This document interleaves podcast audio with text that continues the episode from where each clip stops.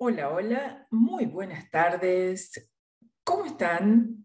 Un placer saludarlos nuevamente. Gracias por estar allí del otro lado. Hoy vamos a hablar eh, de un tema muy, muy interesante. Vamos a hablar de las cinco leyes biológicas postuladas por el doctor Hammer, que también lo habrán sentido nombrar como el fundador de lo que se dio en llamar la nueva medicina germánica. Las cinco leyes biológicas son descubrimientos en el campo médico-biológico hechos por el doctor Reich Hammer durante la década de los 80s y 90s. Muestran principios biológicos que rigen todos los procesos que hasta ahora hemos llamado enfermedades, tanto en los seres humanos como en cualquier ser vivo. Estos principios arrojan información precisa del comportamiento de los procesos fisiológicos subyacentes en las enfermedades todo esto basado en la embriología y la evolución biológica reflejada en la filogénesis. Al mismo tiempo, nos aportan em, elementos eh, como extremadamente precisos para valorar aquello que está sucediendo en nuestro organismo. De acuerdo con estas leyes biológicas, las llamadas enfermedades no son como se asume generalmente, el resultado de un mal funcionamiento, desequilibrio del organismo, sino más bien el resultado de múltiples y diferentes fases de programas especiales de supervivencia, como él lo llama, que fueron surgiendo en los organismos para permitirles contender con diferentes situaciones de peligro inesperadas y adaptarse en breve, en poco tiempo, para sobrevivir. Estos programas de respuestas han ido transmitiéndose a lo largo de la evolución de la vida, seleccionándose y especializándose en cada una de las especies hasta nuestros días. En el próximo bloque estaremos conversando con el licenciado Alejandro Gatti. Alejandro es psicólogo, máster en PNIE, diplomado en psicología integrativa, neurocientífico, investigador, autor, escritor, conferencista y, por supuesto, especialista, docente y consultor de las cinco leyes biológicas. Quédate, estás en RSS Radio, escucha cosas buenas. Bueno, como adelantamos en el bloque anterior, aquí tenemos el gusto de estar con nuestro invitado, el licenciado Alejandro Gatti. Alejandro, bienvenido, buenas tardes, ¿cómo estás? Hola Lili, ¿qué tal? Buenos días. Bueno, contento, contento de estar acá con vos teniendo este espacio para, para charlar un rato. Bueno, genial. Bueno, si te parece, ¿por qué no empezamos a contarle un poquito a la gente que muchos han escuchado hablar, pero no saben en realidad bien de qué se trata, esto de las cinco leyes biológicas del doctor Hammer? Dale, cómo no, con gusto. Bueno, mira, las cinco leyes biológicas son la base eh, de un descubrimiento de un médico alemán llamado Richard Hammer, que fue, digamos, su, eh, su descubridor y quien hizo todo el desarrollo de este maravilloso trabajo. Y podemos decir que eh, serían las bases de la medicina del futuro, así es como yo le llamo, porque en realidad son leyes eh, universales que tienen que ver con la biología, así como existe la ley de la gravedad, que todos sabemos que obviamente no podemos lanzarnos de un décimo piso ignorando la ley, porque conozcamos o no conozcamos la ley, vamos a tener obviamente un resultado que todos sabemos cuál es. ¿Y cuál sería? claro, estas leyes biológicas de la naturaleza operan, las conozcamos o no. Por lo tanto, es mejor conocerlas, ¿no? Porque si no, van Es como en general las leyes, viste que en derecho se dice que las leyes se presumen conocidas. Claro, y en este caso es igual, son leyes digamos, naturales, que lo que, digamos, lo que descubre el doctor Hammer en realidad es esencialmente una sincronicidad y una triada, digamos, él le llamó triada, psique, cerebro, órgano, es decir, cuando sucede un cambio en nuestro cuerpo que nosotros llamamos, hemos llamado por convención enfermedad, en realidad lo que está sucediendo es un proceso que tiene un pleno sentido. Estas cinco leyes biológicas definen las condiciones básicas que se aplican en todos los casos de los seres vivos, no solamente de los seres humanos, donde ante una situación particular que mi biología necesita compensar, es decir, una situación que me sobrepasa, una situación que yo no logro gestionar de manera eficiente para estar bien adaptado al medio ambiente, esto puede ser una situación de shock, de trauma, una noticia terrible, o algo que me toma por sorpresa, que me, que me encuentra. algo que modificó de pronto el, el ecosistema personal, sería una cosa así.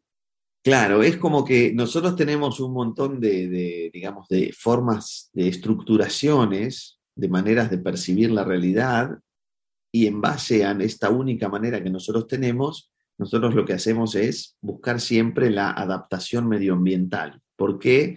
Porque efectivamente, gracias a sentirnos adaptados, contribuimos a un propósito más grande que, el propósito individual, que es el propósito de la vida misma, que es evolucionar. Nosotros somos como una puntada en esa trama, en ese tapiz de la vida donde va evolucionando.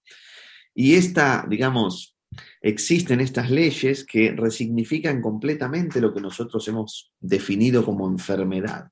¿Por qué? Porque cuando uno eh, puede interpretar lo que está sucediendo en el cuerpo o también en un comportamiento, aplicando este conocimiento, uno entiende que hay un proceso, un proceso que tiene como finalidad garantizar nuestra adaptación. O sea, estas cinco leyes biológicas describen las bases de cómo la enfermedad en realidad es otra cosa, es un proceso plenamente dinámico donde yo estoy haciendo cambios en las funciones de, mis tejidos o en las estructuras, es decir, aumentos de función o reducción de función, crecimientos de célula, reducción de célula, para compensar la situación de peligro que estoy percibiendo en el fondo. La biología siempre busca ayudarnos y asistirnos.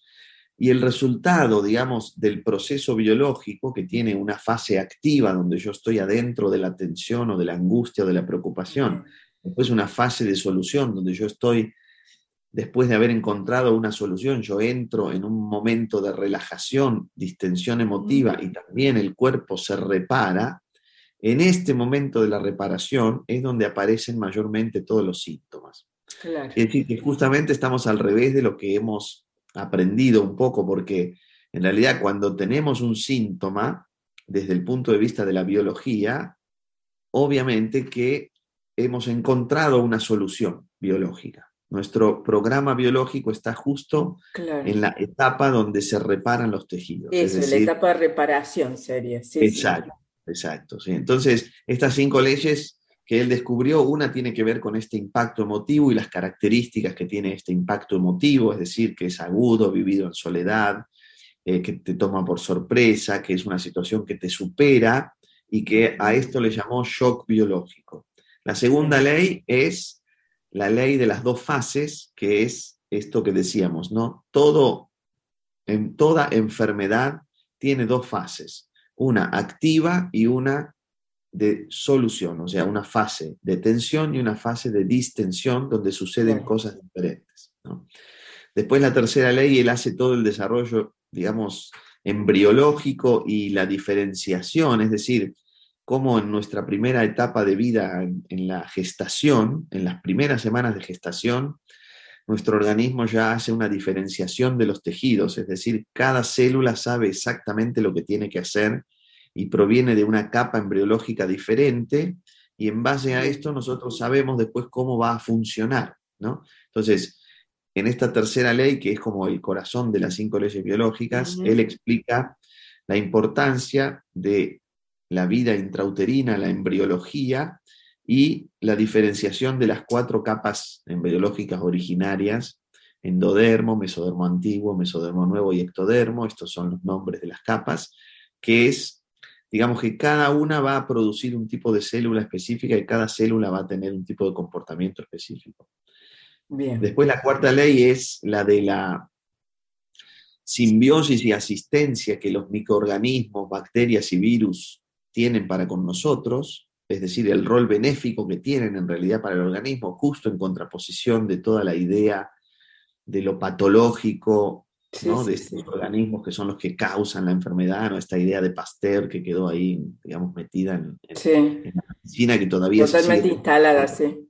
Está instaladísima, como que, bueno, como que las bacterias, los microorganismos, los hongos producen las enfermedades. En realidad, lo que hacen es asistir al momento en donde el cuerpo está reparando los tejidos, o sea, destruyen las células que crecieron en exceso ante una situación particular previa o regeneran los tejidos que se ulceraron o que se agujerearon, entre comillas, este, para volverlos a la, naturalidad, digamos, a su reconfiguración biológica natural.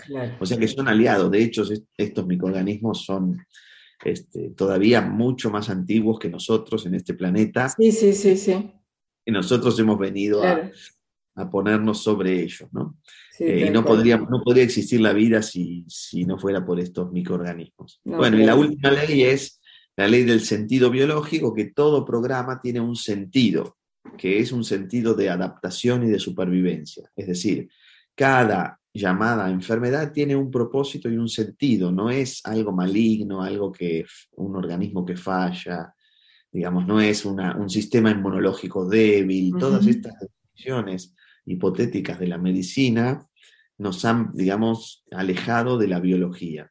Entonces, las cinco leyes biológicas son este mapa para resignificar completamente todo lo que hemos llamado enfermedad, es decir, darle otro significado totalmente opuesto y conocer cada singular eh, síntoma como un proceso que tiene sentido e identificando, digamos, el momento donde estoy en este proceso. Por ejemplo, si em, un zorro sale a la mañana de la cueva, eh, está eh, despierta, sale de su cueva y de repente está todo nevado, ¿no?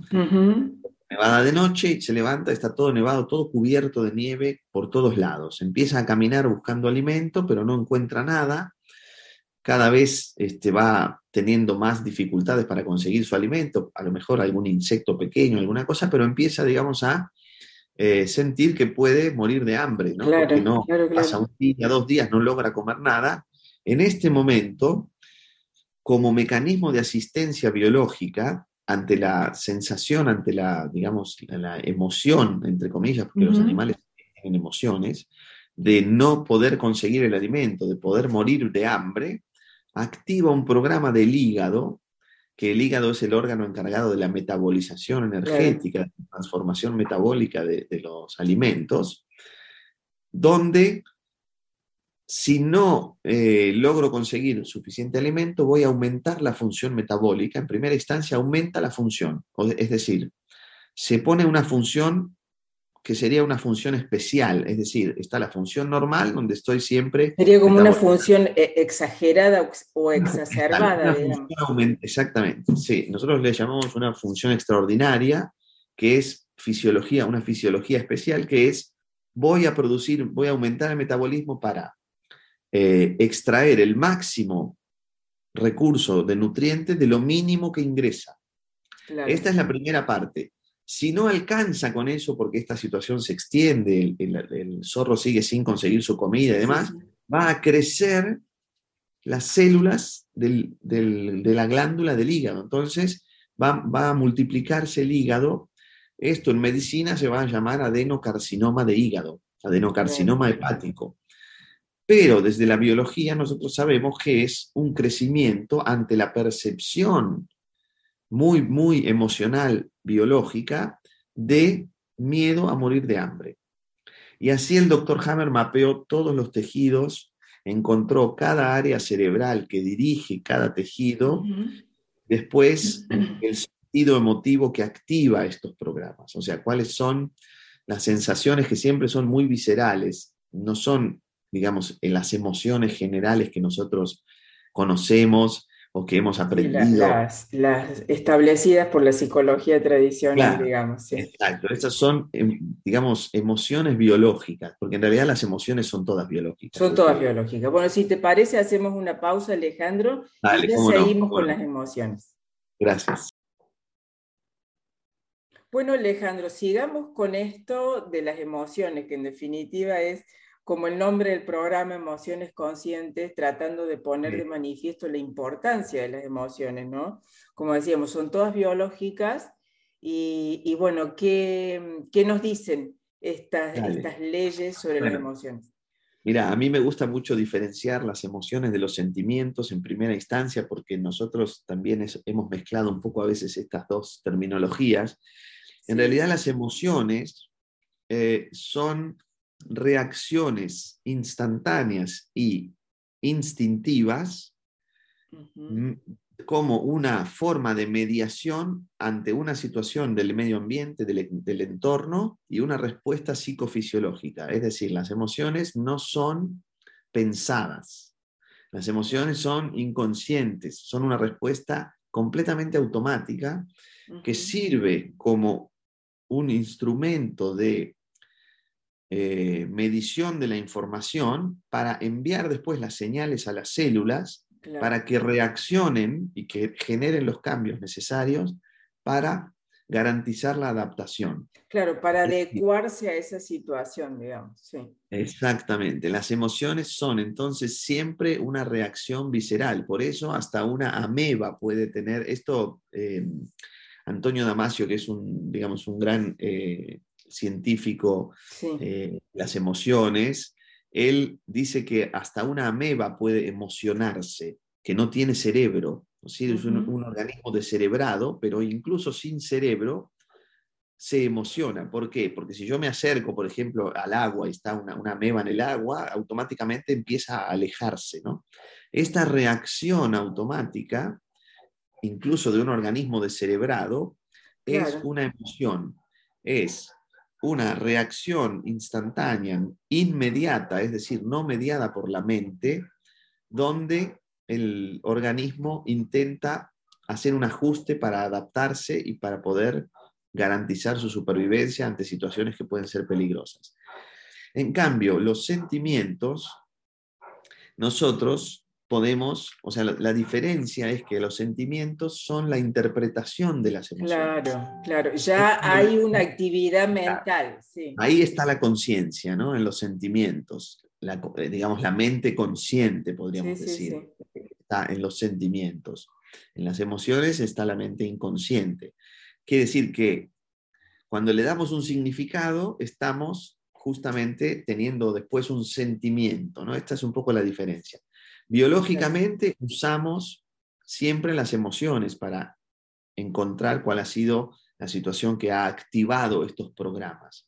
Estos programas biológicos nosotros los recibimos como herencia filogenética, es decir, como herencia evolutiva, y en el vientre materno, en estos tan solo nueve meses de gestación, en realidad vivimos millones de años ahí adentro, porque lo que hacemos es recapitular todo lo que fue digamos, el proceso evolutivo de las especies, donde vamos imprimiendo cada una de, las, de, las de los programas que han sido útiles hasta finalmente terminar con este cuerpo, con este traje de realidad virtual. Claro, este es por un, la evolución y todo lo que se trae en esa evolución en el inconsciente colectivo, digamos, para llamarlo en palabras de Jung, sería una cosa así. Tal cual, la evolución, digamos, claro que si bien la evolución según Darwin nos la eh, contó no es, no es real. No, claro que no. Es una, es una forma de, ilustrativa, pero en realidad en, hubo sucesos en nuestro periodo evolutivo que fueron tan marcados y tan abruptos, como por ejemplo el cambio de los reptiles a los mamíferos, que tuvieron que suceder de manera espontánea y a través de un salto cuántico. No pueden haber sido procesos evolutivos así de millones, porque son cambios tan significativos que evidentemente hubo alguna intervención de algo, de alguna energía. Exactamente, sí, sí, sí. Algo, ¿no? Se dice, algunas teorías dicen que, por ejemplo, eh, cuando hubo, este, digamos, impactos de, meteoritos en, en, la Tierra, cuando hubo impactos, digamos, este, fuertes que produjeron cataclismos a nivel global, eh, muchos de estos meteoritos que venían eran, eran eh, masas de agua congelada que traían dentro de, este, dentro de este congelamiento, traían microorganismos que provenían de otras galaxias o de otros planetas. Entonces, estos impactos después creaban un cataclismo donde lo que después resurgía era un organismo completamente nuevo. Otra cosa muy este, significativa, que también es, es un suceso que no puede haber sido, digamos, tal como nos contó Darwin, es, por ejemplo, nuestra capacidad de, comunicarnos verbalmente, o sea, el desarrollo de la comunicación verbal. Sí, sí, sí, totalmente. Es un, implante, es una cosa que no, no es, digamos. Entonces, hay muchas cosas que nosotros podemos explicar con la teoría de Darwin, algunas, y otras que tenemos que buscar algunas eh, opciones evolutivas más este, ajustadas a lo que realmente pasó, porque...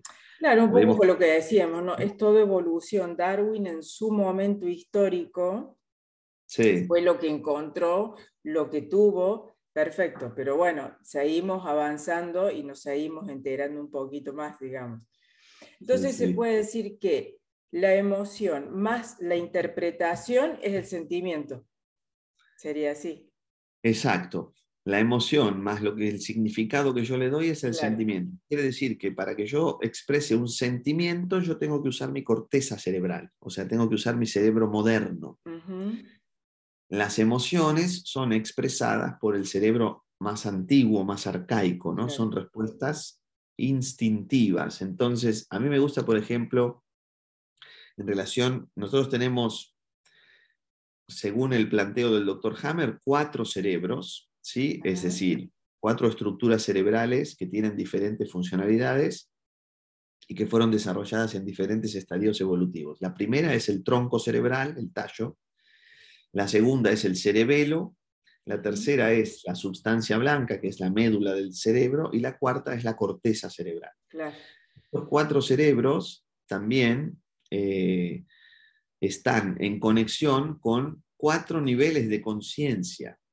¿sí? Es decir, la conciencia del tronco cerebral es un poco la conciencia del gusano, que es el gusano en el agua, la primera etapa evolutiva, donde todo lo que tiene que ver, por ejemplo, con nuestro tracto gastrointestinal y las glándulas anexas están en conexión con esta etapa evolutiva y el tronco cerebral conduce y dirige estos programas biológicos. La segunda etapa es la de el momento que emergemos del agua, cuando salimos del agua a la tierra, que desarrollamos toda una serie de tejidos de protección para la integridad de estos órganos originales, es la etapa evolutiva donde se desarrolla el cerebelo y es, digamos, una conciencia de protección y de preservación de la integridad que estaba desarrollándose en ese momento. El tercer momento es cuando empezamos a desplazarnos. Una vez que nos podemos adaptar a este nuevo territorio, empezamos a desplazarnos y desarrollamos el tercer cerebro, que es la, médula cerebral, la sustancia blanca, que se va a encargar de la conducción de todos los órganos y tejidos que tienen que ver con el desplazamiento, el, sistema osteoarticular, muscular, eh, todo nuestro sistema venoso, todo lo que tiene que ver con el sistema linfático, músculos, huesos, tendones, articulaciones. Todo esto va a ser lo necesario para desplazarnos en este nuevo territorio después de mucho tiempo de adaptarnos ahí. Y después el cuarto cerebro y la cuarta eh, etapa evolutiva es cuando se desarrolla la corteza cerebral, que es el cerebro más moderno, que tiene que ver con esta forma de vivir que encontramos y que diseñamos más adelante, de vivir en grupos, ¿sí? en manadas. Claro, en manadas. De ahí se diseña la conciencia podríamos decir que esta conciencia es la conciencia de identidad, la conciencia, digamos, de diferenciación entre yo y el otro, esta conciencia territorial. De pertenencia a la vez, ¿no? De pertenencia, exacto. Todo, entonces tenemos conciencia de gusano, conciencia de protección y preservación de la integridad, conciencia de aptitud, esta no la dije, conciencia de aptitud y valoración, que es este desarrollo osteoarticular y demás, y la conciencia de identidad, de pertenencia, la conciencia territorial. Estos digamos, estos estadios evolutivos fueron creando estas estructuras cerebrales y asimismo tenemos entonces cuatro cerebros, ¿sí? Donde después está ahora esta teoría del, segundo cerebro, del, intestino y demás. Intestino, sí. Yo no le doy mucho crédito porque me parece que no es así.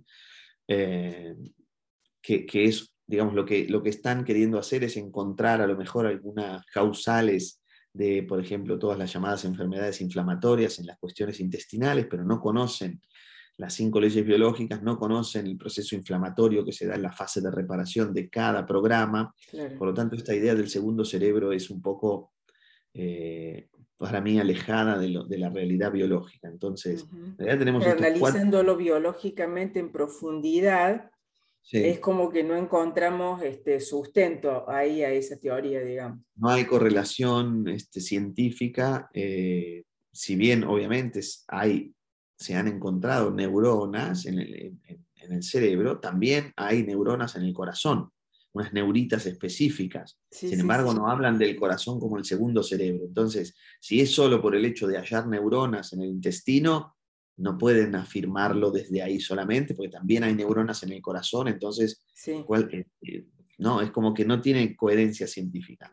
Bueno, entonces, eh, tenemos estas cuatro estructuras y esto nos va dando cuatro formas, digamos, de percibir la realidad. ¿no? Tenemos esta forma donde debemos garantizar la sustentabilidad básica del alimento, que es, digamos, el bocado.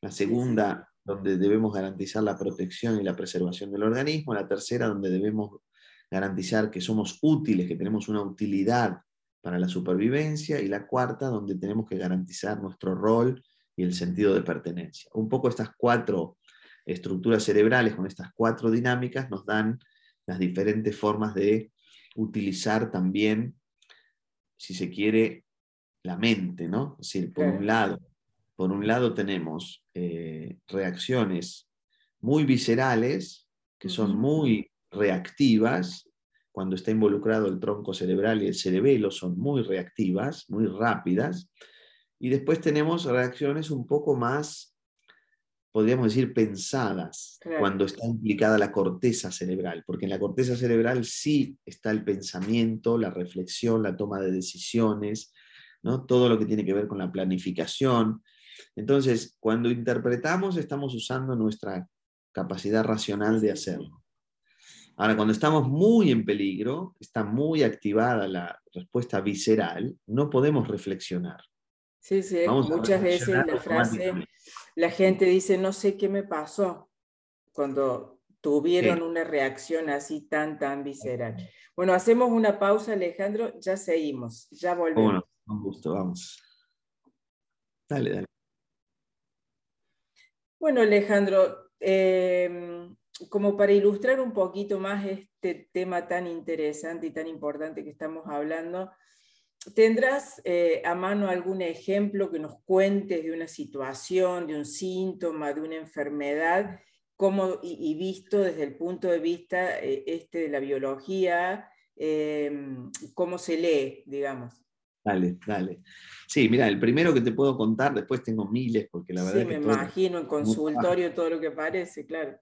Pero bueno, digamos, el primero que te quiero contar es el del propio doctor Hammer, que fue gracias a este síntoma que él tuvo, a este diagnóstico y síntoma que él tuvo, que fue que descubrió después las cinco leyes y que se puso, digamos, a hacer todo este desarrollo, que después verificó con más de 40.000 pacientes, todo documentado, con el cumplimiento de estas cinco leyes biológicas en el 100% de los casos, bueno, un trabajo muy, muy, muy científico, al estilo alemán, muy, muy este, metodológico. Metódico. Sí, muy. Em, él luego de que muere su hijo, que fue, digamos, este, alcanzado por una bala cuando estaba en un barquito en Italia de vacaciones, eh, una bala, en realidad no fue una bala perdida, sino que fue una bala este, que salió del príncipe de Saboya, era en este caso que estaba jugando en el balcón con un arma y le tiró, al aire y le dio en la pierna al hijo de Hammer. Él queda, el hijo queda internado, se somete a 19 cirugías, este, no, lo, no pueden, digamos, recuperarlo, está, queda en coma y finalmente muere, ¿no? después de esta situación de que muere su hijo, Hammer y su mujer, que también era médica, los dos este, que intentaron salvarlo, intentaron hacer todo lo posible, con todo un equipo de médicos este, importante, bueno, después de que él muere, al tiempo, a, las, a los pocos, menos de un par de meses, a él le detectan, digamos, él se da cuenta y, le diagnostican un cáncer de testículo. Entonces, justo con esto, al poco tiempo, a su mujer un cáncer de ovarios y un cáncer de mama. Todo esto sucedió al, poco tiempo. Entonces, él, que era un tipo muy, este, muy activo, un tipo muy abierto, completamente sensible y consciente, dice, ¿cómo puede ser que jamás nos hemos enfermado? Nosotros este, nunca hemos tenido, y ahora que perdemos a nuestro hijo, justamente tenemos cambios, tenemos, digamos, enfermedades, porque hasta él en este momento no sabía, tenemos enfermedades en los órganos reproductivos. Entonces, él dice, esto inevitablemente está conectado con la pérdida. Y efectivamente, ¿no? Ahí empieza toda su investigación, porque justamente el testículo es para la producción del espermatozoide, para el sostén, digamos, de, un miembro del grupo a nivel, digamos, de, retener en la vida, ¿no? Los ovarios, por supuesto, también, producción de los óvulos, todo eso. Y son órganos que generan vida, digamos. Justamente están en conexión con, entonces, el impacto de pérdida de un miembro del grupo activa los programas biológicos para producir más células geminales o, digamos, este, foliculares específicamente para eh, reponer la cría perdida, ¿no? Entonces, bueno, esta es una primera situación. Él, obviamente, al principio todavía no sabía qué estaba pasando, hasta que después empezó a investigar con todos estos. Claro, es el hecho detonador, digamos, de sus investigaciones. La muerte de su hijo, sí, y su propio proceso, ¿no? Porque Sí, el de su mujer, que finalmente después su mujer murió, o sea que fue, él, él tuvo doble impacto así fuerte, ¿no? Es decir, en un momento este, murió su hijo y al poco tiempo su mujer no pudo bueno, realmente, como solemos decir a veces, que uno cómo puede llegar a encontrar la misión en su vida, ¿no? Que muchas veces no tiene nada que ver, porque también se dice, bueno, eso que te hace feliz, eh, la pasión, etcétera pero muchas veces es así, un hecho traumático, sumamente doloroso, una pérdida importante, lo que te motiva o lo que te inicia en un camino de búsqueda o de hacer ¿no? por el otro y, realmente fue el camino de Hammer, ¿no? Tal cual, tal cual, ese fue su camino. Este, bueno, pongamos algún otro ejemplo. Por ejemplo, eh, supongamos que tenemos un dolor de rodilla, no sé, por decir cualquier, cualquier otro dato, ¿no? Bueno, la rodilla sabemos que, digamos, es un tejido, como dijimos hoy, es, está conectado con ese tercer cerebro que es el de sentirme apto o no, sentir que soy útil o que valgo suficiente para, por ejemplo, hacer un movimiento, un tipo de movimiento, desplazamiento siempre tenemos que pensar en la función que tiene el órgano implicado, para qué sirve biológicamente. su función biológica. Su función, ¿para qué está diseñado? ¿Qué función tiene? Entonces ahí encontramos la cercanía de la emoción, ¿no? Entonces, si yo tengo dolor y está hinchada, ya me está hablando de un momento específico que se da en la fase de solución. Quiere decir que yo he resuelto algo en relación a seguir el ritmo de alguien, estar, digamos, a la altura de seguir el ritmo. La rodilla es la articulación de la pierna que me permite moverme y desplazarme de una manera particular para seguir el ritmo, generalmente de la manada, ¿sí? para no perder el ritmo y no quedarme aislado o solo de la manada, o para tener que tener una velocidad, un ritmo específico para alcanzar a alguien o digamos, encontrar a alguien siempre dentro del grupo, ¿no? Entonces, este es el sentido, no ser apto, por ejemplo, de seguir el ritmo.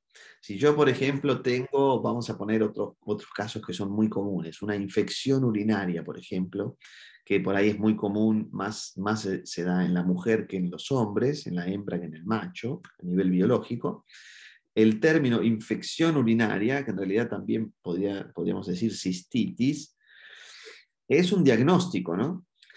Pero en el fondo lo que, lo que se siente es un ardor, por ejemplo, al orinar, una sensación de ardor, de molestia o de dolor al orinar. Esto es justamente porque utilizamos la orina biológicamente para marcar el territorio. Claro. para delimitar el macho, por ejemplo, orina levantando la pata y delimitando el perímetro, ¿no? Quiere decir que todo lo que está de este perímetro para adentro le pertenece. Él es el macho alfa, ¿no? Él es el jefe. Esto es la biología, ¿no? Ahora, la mujer, la hembra, orina al centro del territorio, al centro, para decirle al macho que acá estoy y también para eh, marcar su lugar, su rol adentro de la manada, dentro del grupo. ¿no? Es decir, que cuando está esta infección, estamos hablando de la presencia de bacterias, por ejemplo, que son justamente las que están operativas cuando se está reparando las vías urinarias. Es decir, que en el momento de la llamada infección, yo he solucionado una situación donde previamente no podía marcar el territorio, delimitar el territorio o este, sentir que me tengo que afirmar acá. Este es mi espacio, este es mi lugar, me afirmo. Es como siempre una angustia, una tensión de no poder marcar el territorio. La mujer marca el territorio más al interior, es como un territorio interno. Claro, es como, bueno, como es la naturaleza femenina en general, ¿no? Relacionado con, con lo interior. Bueno, así podríamos estar hablando horas de horas. Esto eh, da para largo. Así que, bueno, Alejandro, pero se nos acaba el tiempo. Te agradezco muchísimo la deferencia de haber estado con nosotros. Recórdanos tus redes, por favor, y dónde te pueden contactar. Dale, bueno, en el Instagram, que es por ahí la, red más activa que tengo en este momento, es Alejandro Gatti, Gatti es con dos T, alejandrogatti.ok. Ese es el Instagram. Después tenemos una página web donde trabajamos con un grupo de profesionales que, sobre, sobre todo con estas bases, que es www.servioconsciente.com www.servioconsciente.org, www.servioconsciente.org. Estas son las dos redes básicas que usamos, después en Facebook también, obviamente. Para que te ubiquen si alguien quiere hacer una consulta o... Claro. Sí, sí, cómo no. Eh, muchísimas gracias y un placer haberte tenido con nosotros. Gracias, Lili. Igualmente para mí compartir con vos. Buenas tardes. Chao, chao. Chao, chao. Bueno, a manera de conclusión sobre este tema, podemos ir diciendo que una misma situación estresante no implica el mismo conflicto para dos personas, porque cada una de ellas tiene su propio mapa mental, sus propios filtros psicológicos y por lo tanto su particularidad a la hora de interpretar los sucesos que le ocurren.